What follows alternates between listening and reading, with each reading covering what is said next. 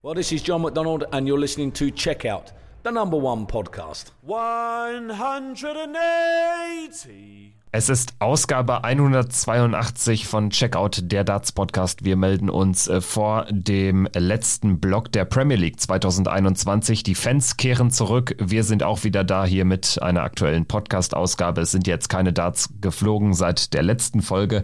Nichtsdestotrotz hatten wir ja angekündigt, dass wir nochmal eine ausführliche Vorschau machen auf diese Crunch-Time der Premier League. Ich bin Kevin Schulte hier bei Checkout und grüße natürlich Christian Rüdiger. Hi. Hallo Kevin, ich grüße dich. Ja, danke, dass ihr alle eingeschaltet habt, auch zu dieser Ausgabe. Wir hoffen, wir können euch jetzt, ich sag mal, in einer schmalen halben Stunde noch mal ein bisschen Lust und Laune machen auf diesen letzten Block der Premier League.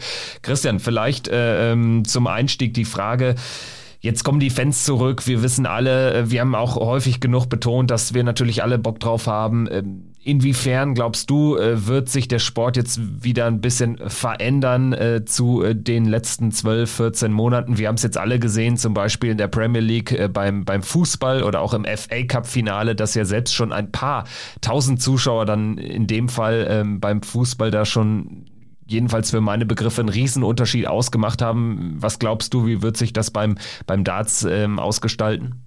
Ja, also erstmal vorweg, Kevin, als Thielemanns da diesen Ball in die Maschen gehämmert hat. Äh, das war wirklich ein unglaubliches Gefühl, weil man da auch wirklich mal wieder diese, diese Jubelchöre gehört hat von den Leicester-Fans. Und da hat man wirklich auch gemerkt, dass Fußball oder allgemein Sport mit Zuschauern was komplett anderes ist und da auch wieder deutlich mehr natürlich Emotionen reinkommen, aber auch ein ganz anderes Feeling dann auf dem Platz herrscht. Und ich glaube auch so eine Partie dann in der Wahrnehmung von uns Zuschauern, von uns Berichterstattern dann auch nochmal ganz anders gesehen wird, als wenn da keine Fans äh, im Stadion oder im Rund gewesen wären.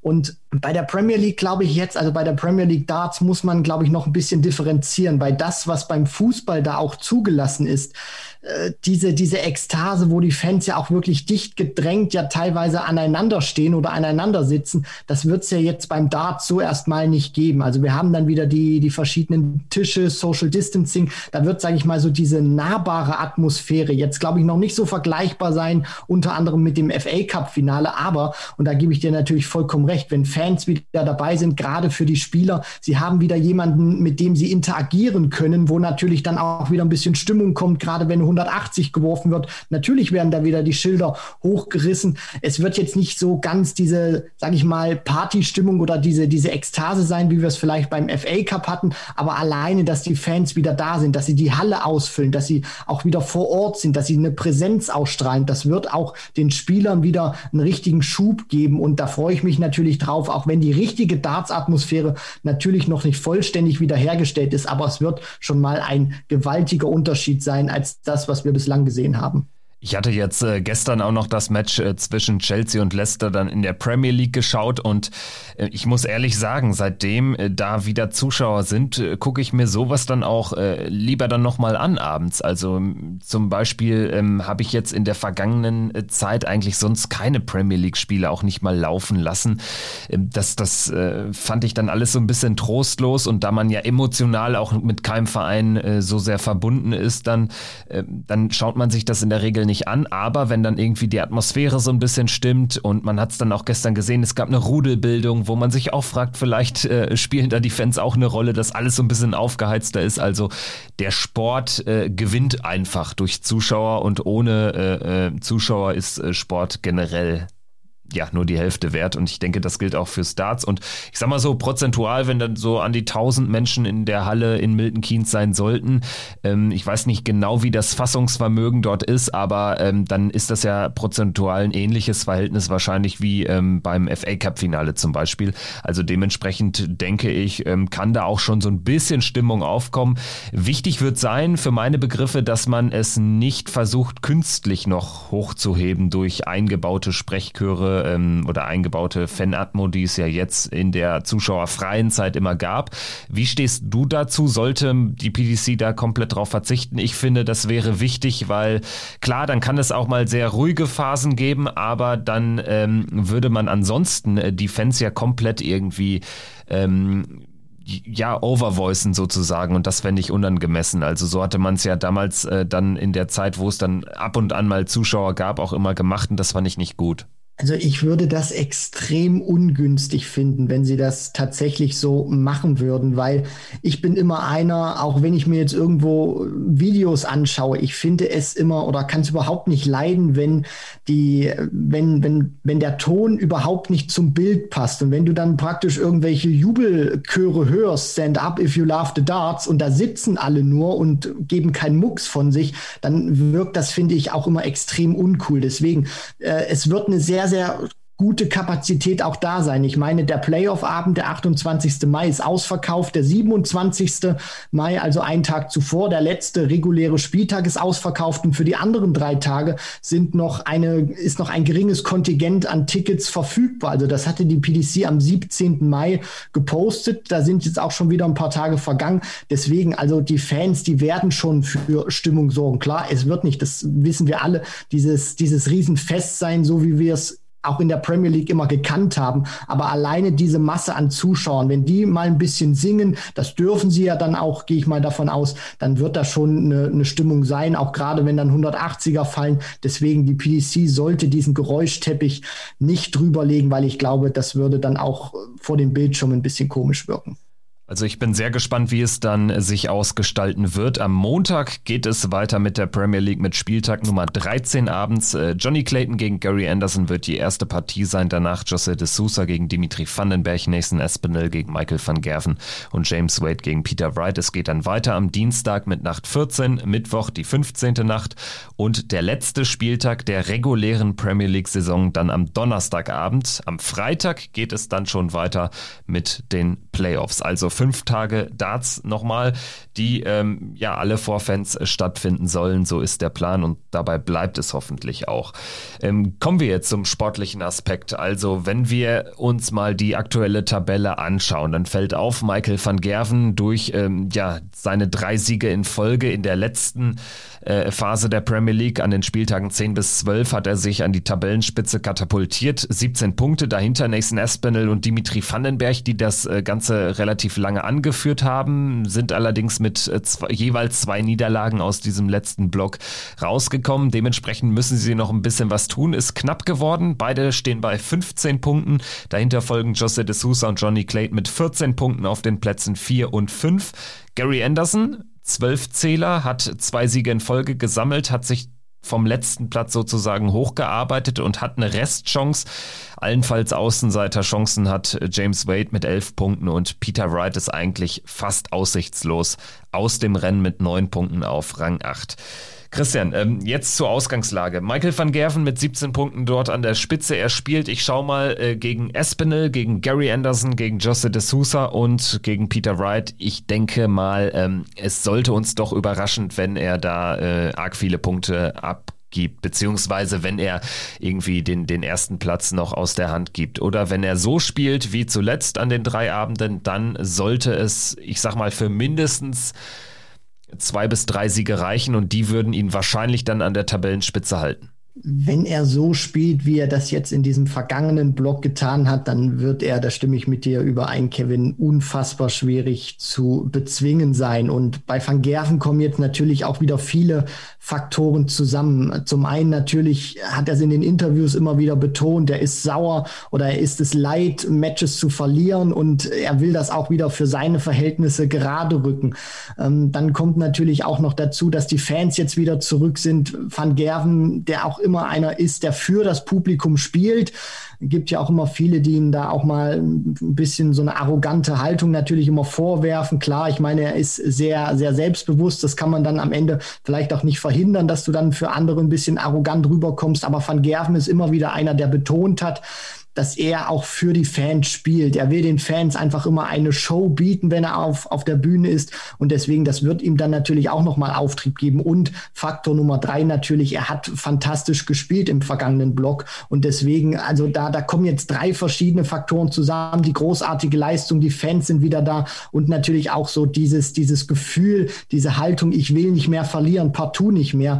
Und dann hat er für meine Begriffe natürlich, also in, dass, dass er aus den Playoffs rausfällt, fällt, dann muss wirklich ganz, ganz viel schiefgehen. Und diesen Platz an der Sonne, der ja für ihn auch persönlich immer ganz, ganz wichtig ist, den aus, aus meiner Sicht, also auch bei, bei diesem Programm, natürlich kann er da, wenn, wenn wir uns das angucken, Aspinall, De Sousa, das sind zwei, Stand jetzt aus den Top 4, Gary Anderson, der super gespielt hat, Peter Wright, wenn er vielleicht einen guten Tag erwischt. Natürlich kann er hier und da vielleicht stolpern, aber mit der jetzigen Form bin ich vollkommen bei dir, sehe ich einfach nicht, dass er diesen Platz 1 da noch irgendwie hergeben sollte. Nach meinen Berechnungen braucht er nur noch einen Sieg, also sprich, dann wäre er bei 19 Punkten, um äh, definitiv die Playoffs auch klar zu machen. Ich denke, mehr braucht er da nicht. Das würde mich wundern. So habe ich das ausgerechnet. Also ich tippe, er wird am Ende relativ souverän durchkommen. Er wird auch kein Spiel mehr verlieren. Das ist so mein Take ähm, zu Michael van Gerven. Ich tippe, er wird zweimal unentschieden spielen. Und zwar gegen Nathan Espinel und Gary Anderson und wird die anderen beiden Partien gegen Jose de Sousa und gegen Peter Wright gewinnen. Das ist meine These, gehst du da grundsätzlich mit? Also ich habe am Ende, da müsste Van Gerven bei dir bei 23 Punkten rauskommen, oder? Ganz genau, 23 Punkte, äh, 17 plus 6, genau. Ja. Genau, und ich habe nämlich auch 23 Punkte ausgerechnet in meinem Simulator und zwar spielt er da, gewinnt er da für mich natürlich auch zweimal, zwei, äh, zwei Unentschieden und zwar gewinnt er gegen Aspinall gleich an Abend äh, 13, also am ersten Abend, wo die Fans wieder zurück sind. Dann spielt er gegen Gary Anderson und gegen José de Sousa ein Remis und gewinnt dann zum Abschluss nochmal gegen Peter Wright. Das ist so meine Prognose, die ich für Van Gerven äh, vorhergesehen habe. Dementsprechend wäre also Van Gerven in unseren beiden Berechnungen bei 23 Punkten souveräner Erster. Und ich würde sagen, wir machen das so weiter. Wir hatten ja angekündigt, hier diesen Tabellenrechner sozusagen mal anzuschmeißen. Gehen direkt äh, weiter zu Nathan Espinel. Ich hatte gesagt, 15 Punkte aktuell. Es sah sehr gut aus nach der ersten Phase, also nach den Nächten 1 bis 9, nach der Hinrunde. Dann äh, kommt er auch raus mit einem Sieg und äh, verliert zuletzt aber zweimal gegen Dimitri Vandenberg und gegen Johnny Clayton, vor allen Dingen gegen Clayton. Das war auch keine gute Partie gegen Vandenberg, da ist er einfach auch in einen überragenden Belgier reingelaufen. Nichtsdestotrotz, äh, wie sieht's aus? Espinel, direkt äh, geht's jetzt raus gegen Van Gerven. Das ist natürlich erstmal ein harter Test. Danach gegen James Wade.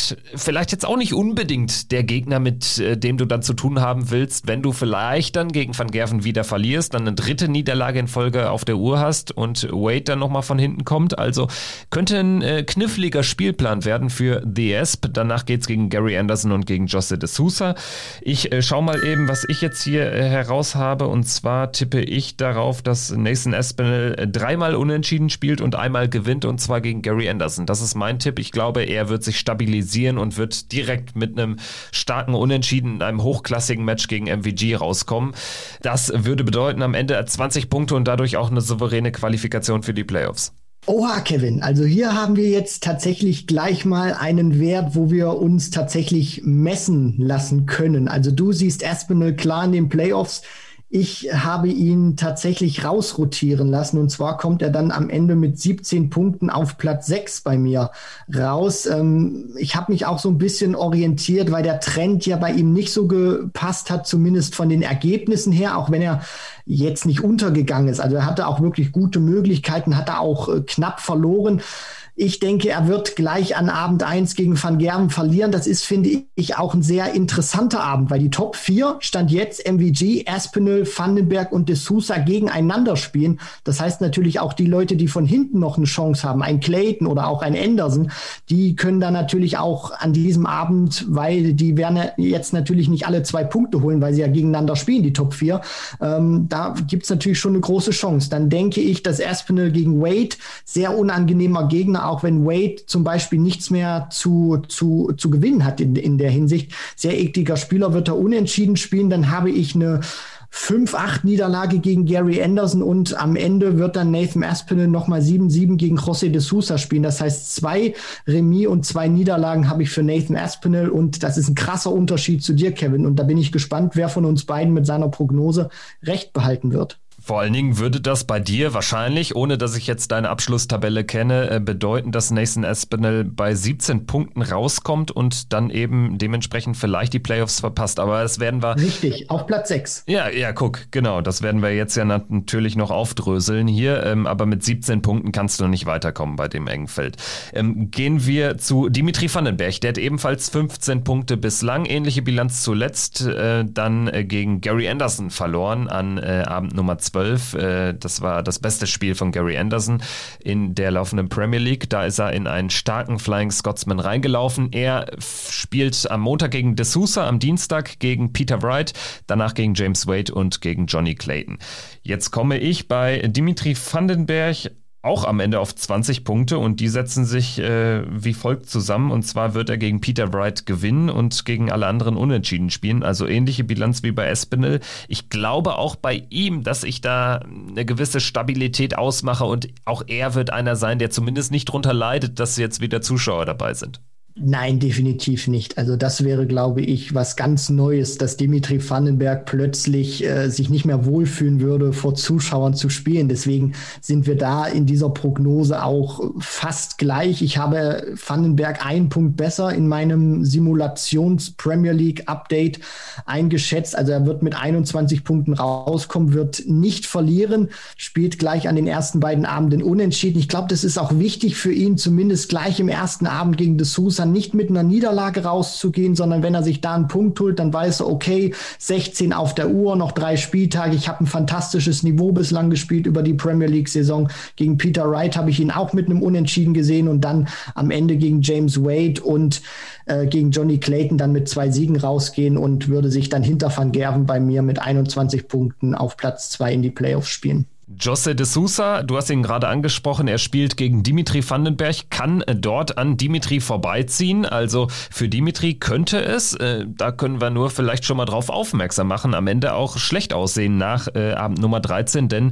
äh, de Sousa nur einen Punkt dahinter. Im direkten Duell verliert er das, dann ist er an äh, Dis oder dann, dann muss er de Sousa vorbeilassen und Johnny Clayton spielt äh, früher am Abend ja auch noch gegen Gary Anderson, der kann auch vorbeiziehen. Also das kann echt noch eng werden für äh, Dimitri Vandenberg. Vandenberg. Äh, Jose de Sousa spielt also gegen Dimitri, danach gegen äh, Johnny Clayton, gegen Michael van Gerven und gegen Nathan Espinel. Und ich glaube, dass de Sousa mit ähm, einem Sieg, zwei Unentschieden und einer Niederlage rausgehen wird. Wie gesagt, gegen Van, den, gegen Van Gerven glaube ich, dass er verlieren wird. Ansonsten wird er gegen Johnny Clayton gewinnen und gegen Espinel und Vandenberg unentschieden spielen. Das heißt am Ende 18 Punkte und es wird sehr eng.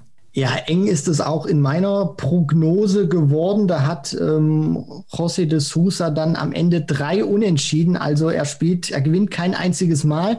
Ist eine sehr forsche These bei mir, spielt allerdings auch dreimal Unentschieden und äh, verliert einmal. Also wie gesagt, klar, gleich das Unentschieden gegen Vandenberg. Dann habe ich eine knappe Niederlage gegen Johnny Clayton und dann noch gegen Van Gerven und ja gegen Nathan Aspinall zwei Unentschieden. Und ich habe jetzt dann auch, also da würde auch stand José de Sousa bei mir ganz knapp die Playoffs verpassen, habe das deswegen so getippt, weil ich das Gefühl habe, gerade auch diese Partie gegen Wade, die mir da in Erinnerung schwebt vor in, in, diesem vor in diesem letzten Block, also bevor die Fans wieder zurückgekehrt sind, wo er da sehr hoch führt gegen Wade und trotzdem unentschieden spielt. Da habe ich damals schon gesagt, das kann ihm wahrscheinlich auf die Füße fallen und ich glaube zumindest auch so ist mein Gefühl, dass er auch wieder so eine Partie mindestens drin hat, Kevin, wo er hoch führt oder zumindest 7-4 teilweise in, in, in Führung liegt und es dann trotzdem nicht schafft, die Partie mit einem Sieg zu beenden und dann mit einem 7-7 rauskommt. Und deswegen wird dann auch dieses gute Niveau von De Sousa, was er gespielt hat über die komplette Saison, leider nicht ausreichen, weil er hier und da vom Ergebnis her dann auch Punkte verschenkt hat, obwohl er es vom Niveau her eigentlich hätte nicht zulassen dürfen. Das heißt, De Sousa bei 17 Punkten am Ende wäre er knapp draußen. Ähm, bei mir wäre er mit, mit 18 Punkten am Ende, ja, ich, ich äh, sag's mal noch nicht, aber er wäre auch, ähm, ja, stark gefährdet, denn wir werden jetzt sehen, wenn ich über Johnny Clayton spreche. Ich tippe, dass äh, The Ferret gegen Gary Anderson gewinnt. Das wäre ein sehr richtungweisender Erfolg und würde wahrscheinlich die Hoffnung von Gary Anderson auf den Playoff-Einzug zunichte machen. Äh, danach spielt Johnny Clayton gegen äh, Jose de Sousa. Da tippe ich tatsächlich auf de Sousa, aber trotzdem wird Clayton nochmal mit einem guten Schlussspurt rauskommen, wird Peter Wright knapp schlagen und dann gegen Dimitri Vandenberg unentschieden spielen. Das wären fünf Punkte für Clayton und am Ende 19 und deswegen deswegen nach Adam Riese wäre Clayton knapp vor De Sousa in meiner Berechnung. Wie sieht's bei dir aus? Da unterscheiden wir uns auch nur in einem Punkt, Kevin. Ich habe getippt, dass Johnny Clayton mit insgesamt vier Punkten aus diesem Block, aus diesem letzten Block rausgeht. Das heißt, er wird zum Auftakt gegen Anderson verlieren, dann folgen zwei Siege gegen De Sousa und gegen Peter Wright und am Ende eine Niederlage gegen Dimitri Vandenberg und dann wäre er einen Punkt besser, also 18 als José De Sousa. Jetzt bin ich gespannt auf Gary Anderson, denn du tippst ihn als Sieger gegen Johnny Clayton in diesem ersten Match am Montagabend. Das äh, wäre wahrscheinlich auch ein Spiel, was er braucht. Also ihm reichen jetzt diese, diese zwei Siege aus der letzten Phase, die er da in Folge geholt hat, äh, noch längst nicht aus, um so richtig in Contention zu sein. Es ist immer noch ein Sieg Rückstand auf Platz 4 auf D'Souza und auch auf Johnny Clayton. Das heißt, eigentlich ist das schon das Schlüsselspiel. Gewinnt er das, dann ist wirklich alles wieder drin. Danach spielt er gegen Michael van Gerven. Da traue ich ihm tatsächlich ein Unentschieden zu. Und danach gegen Nathan Espinel, laut meinen Berechnungen ist er dann halt quasi schon raus und wird deshalb auch verlieren. Es kann natürlich ganz anders äh, sich ausgestalten und ähm, er ist am Ende noch richtig in Contention. Dann glaube ich, ist Gary Anderson ein gefährlicherer Spieler. Ich erwarte von Gary Anderson nicht allzu viel, sollte er am Ende um nicht mehr so viel spielen. Ich glaube, am Ende wird er gegen James Wade, weil es auch für Wade laut meinen Berechnungen am letzten Abend um nichts mehr geht, wird er gegen James Wade zwar nochmal einen Sieg holen. Das reicht aber alles in allem dann nur zu drei Punkten aus diesen vier Spielen und würde bedeuten, Gary Anderson kommt bei 15 Punkten raus und verpasst die Playoffs um drei Zähler. So, ähm, Gary Anderson hat natürlich eine Menge Arbeit noch vor sich. Jetzt von Platz 6 aus mit 12 Punkten und ich habe tatsächlich Anderson, das ist jetzt eine richtig forsche These, weil sich das natürlich auch von der Qualität her, was er uns in den vergangenen Monaten oder eigentlich übers, über das vergangene Jahr, über die vergangenen zwölf Monate gezeigt hat, nicht wirklich andeuten würde. Aber ich sehe, man muss auch mal ein bisschen forsch sein. Das habe ich mir jetzt gedacht in, in dieser Phase, dass Anderson tatsächlich von den acht Spielern mit der besten Bilanz rausgeht. Also ich traue ihm zu, dass er sieben Punkte holt. Er gewinnt gegen Clayton zum Auftakt, dann für mich ein richtungsweisendes Spiel gegen Van Gerven, wo er glühen wird, meiner Meinung nach. Also da ist er richtig motiviert, da hat er richtig Bock drauf, wird sich ein Unentschieden holen. Dann wird er gegen Nathan Aspinall als Sieger von der Bühne marschieren und dann noch gegen James Wade am Ende knapp gewinnen und kommt dann am Ende mit 19 Punkten raus und tatsächlich noch in die Playoffs. Also ich traue tatsächlich Gary Anderson dieses mega Comeback zu und ähm, ja, möchtest du vielleicht auch wissen, warum ich so forsch getippt habe, Kevin? Das hätte ich dich jetzt gefragt, denn bei Gary Anderson, wie gesagt, ich bin sehr unsicher, wenn er dieses Niveau nochmal tatsächlich ans Hockey bringt, dann, äh, also äh, von der letzten Premier League-Phase, die jetzt auch schon ähm, zwei Wochen zurückliegt, dann äh, traue ich ihm auch einiges zu. Ich glaube, es steht und fällt einfach einiges mit diesem ersten Match. Wenn er das gewinnt, dann glaube ich, kann er in so einen Flow kommen.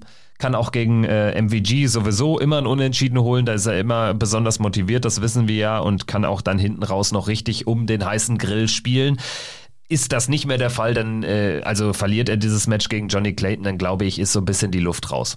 Absolut, weil das ist so eine, so eine Partie, da habe ich natürlich getippt, dass, dass er dann natürlich als, als Sieger rausgeht. Und wenn er die nicht als Sieger verlassen sollte, diese, diese Partie, dann wird es einfach enorm schwierig, weil dann könnte er maximal noch, wir, wir gehen mal davon aus, er verliert vielleicht gegen Clayton, dann könnte er maximal noch sechs Punkte holen. Und das traue ich ihm dann zumindest nicht zu, gerade dann auch mit dieser Niederlage im Rücken. Aber ich habe es tatsächlich erstmal anders getippt, weil ja, ich glaube so, ich bin damit gegangen, auch die Aussagen, die Anderson getätigt hat, also diese zwei Siege, die er ja eingefahren hat, dann zum Schluss von diesem vorletzten Block, also an Spieltag 11 und 12, wo er sich ja dann auch hingestellt hat, die ja vom Niveau her wirklich fantastisch waren, und man ihn dann auch gefragt hat, wo kommt das her? Und er einfach gesagt hat, na ja, ich wollte auch mal so ein bisschen den Experten zeigen, gerade auch in England. Ich habe gelesen und gehört, viele haben mich nach meiner Niederlage an Spieltag 10 nicht mehr auf dem Zettel gehabt. Und da wollte ich einfach mal zeigen, ich bin weiterhin noch da. Und ich vertraue jetzt zumindest auch ein bisschen den, den negativen Äußerungen der der Experten oder der Berichterstatter, die Anderson dann eben auch nicht mehr zutrauen, in die Playoffs zu kommen. Dass Anderson natürlich auch einer ist, der das aufnimmt, der das liest, der das dann natürlich auch in Motivation und Wut umwandelt. Und wir wissen natürlich auch eins, ähm, man darf Gary Anderson nicht provozieren. Denn wenn man das tut, dann spielt der Kerl noch mal ein paar Prozent besser und dann ist er richtig griffig. Und ich hoffe ganz einfach auch, dass es noch mal so ein paar Aussagen jetzt gab, vielleicht im Vorfeld der, der Premier League, wo ein paar, ja, auch von, von den Kollegen äh, Anderson jetzt nicht in den Playoffs sehen, dass er das aufnimmt und sich denkt, so Leute, ihr habt kein Vertrauen in mich, ihr denkt, ich werde die Playoffs nicht erreichen zum achten Mal und das auch einfach jetzt kanalisiert in Motivation, das umwandelt natürlich auch und mit ein bisschen Wut im Bauch spielt und das über diese vier Tage tragen kann und dann am fünften Tag tatsächlich noch in den Playoffs mit dabei ist. Darauf hoffe ich ehrlich gesagt. Also jetzt unterscheiden wir uns zwar deutlich in der Abschlusstabelle, was Gary Anderson betrifft. Also bei mir kommt er, wie gesagt, bei 15, bei dir bei 19 Punkten raus, wo wir uns aber jetzt äh, nicht groß unterscheiden werden, auch aus mathematischer Sicht einfach ist, dass wir schon sagen müssen, Gary Anderson aktuell 12 Punkte. Also 16, äh, sorry, 18 Punkte braucht er mindestens, um eine Chance zu haben. Also die braucht er, um äh, weiterzukommen. Das würde bedeuten, er müsste mindestens drei Spiele gewinnen aus äh, diesen äh, verbleibenden vier Partien oder eben zwei Siege und zwei Unentschieden. Also viel, äh, äh, ja, viele Joker-Spiele hat er dann nicht mehr, wenn man es so will. Ähm, schauen wir dann jetzt noch auf James Wade. Der steht äh, noch einen Punkt hinter Gary Anderson bei elf Zählern. Ich weiß noch, äh, vor Beginn der Premier League, ähm, als dann Gervin Price äh, kurzfristig wegen dieses positiven Corona-Testes raus musste, hatten wir auch dann kurz Kontakt und haben natürlich in der ersten Reaktion quasi gesagt, ähm, ja, würde nicht wundern, wenn jetzt James Wade irgendwie da durchmarschiert und richtig äh, weit kommt in der Premier League sieht ehrlicherweise jetzt nicht so aus. Also er spielt äh, dann häufig doch zu sehr durchwachsen. Er hatte echt gute Abende dabei, hatte dann aber auch immer mal wieder so, so Abende, wo echt wenig ging und wo man auch, äh, wo er seine Stärken nicht so richtig hat ausspielen können. Also gerade jetzt bitter gelaufen, diese Abende 10 bis 12, wo er gegen Dimitri Vandenberg überragend spielt, gegen Johnny Clayton dann schwach spielt, äh, gegen äh, Jose de Sousa eigentlich auch ein gutes Match macht, trotzdem ja, hat er sich da sicherlich äh, ein bisschen mehr, ein bisschen mehr erhofft. Ähm, dieses Spiel gegen Vandenberg, sorry, das war ja schon Nacht 9, aber er hat gegen Clayton gespielt, gegen D'Souza gespielt und gegen Van Gerven gespielt. Dieses Match fehlte mir. Gegen Van Gerven spielt er ein 110er Average und kriegt nur drei Legs ans Board. Ist natürlich bitter gelaufen. Ich glaube, am Ende ähm, ist da nicht mehr allzu viel möglich. Äh, ich traue ihm aber dann noch äh, ja, vier Punkte zu, ein Sieg, zwei Unentschieden. Und das wären am Ende 15 Punkte bei mir und würde ähm, ihn immerhin noch vor Gary Anderson bringen über die Leckdifferenz.